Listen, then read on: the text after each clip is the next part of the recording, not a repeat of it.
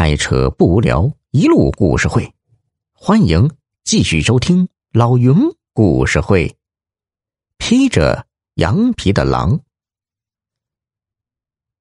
魏远峰从来没有干过体力活，一天下来累的是腰酸腿疼，手上也磨出了大泡。工地上虽然公吃公住，但伙食难吃的要命，十多个人睡一个大通铺。条件十分恶劣，魏远峰咬着牙坚持下来。既然所图者大，吃一些苦又算得了什么呢？半个月后，魏远峰整个人瘦了一圈，皮肤晒得黝黑，他看上去和那些出苦力的农民工是一般无二。在这段日子里，他悄悄的了解老李头的情况。老李头六十多岁。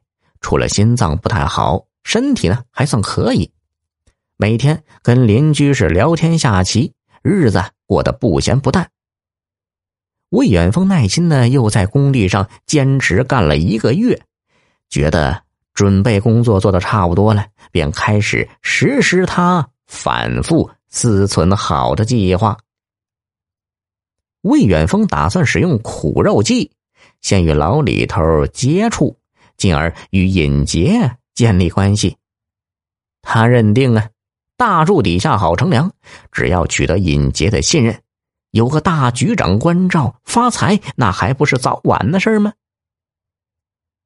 这天晚上，魏远峰给李二狗打了个电话，目的是使李二狗相信他身在海南，然后把电话卡毁掉。从此以后，他要和过去一刀两断。他耐心的等到九点半时，来到老李头家附近。这是一片平房区，住在这儿的大多是老人、穷人，他们没有过夜生活的习惯，这时候都早早的休息了。小巷子里显得十分安静。他见左右无人，便捡起一块砖头，打算朝着自己的脑袋砸去。魏远峰刚抡起砖头。冷无风听到一声尖叫，吓了他一哆嗦，赶紧竖起耳朵细听，感觉到声音是从旁边的小巷子里传来的。他心里一动啊，急忙放下砖头，跑了过去。昏暗的灯光下，只见一个大汉拿了一把寒光闪闪的匕首，正逼迫一个中年妇女从包里往外掏东西。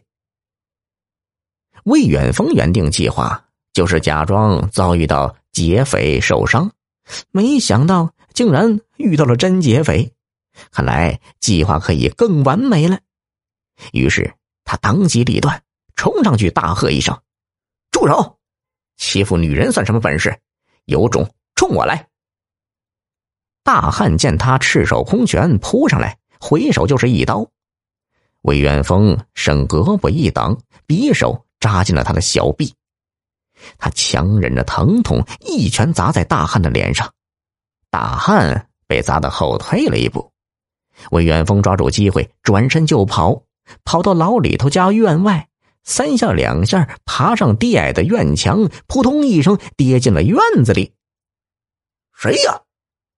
随着这声断喝，屋里火得大放光明，老李头披着衣服冲了出来。魏远峰爬起来，咬着牙说：“大爷，有人追我，我在您这儿躲躲行不？”见他胳膊上血流不止，老李头吓了一跳啊！小伙子，赶紧上医院缝针上药啊，不然的话容易感染。到底是什么人在追你？魏远峰把事情添油加醋的讲了一遍。说劫匪不依不饶的追他，他慌不择路，跑到这儿实在跑不动了，于是翻墙跳了进来。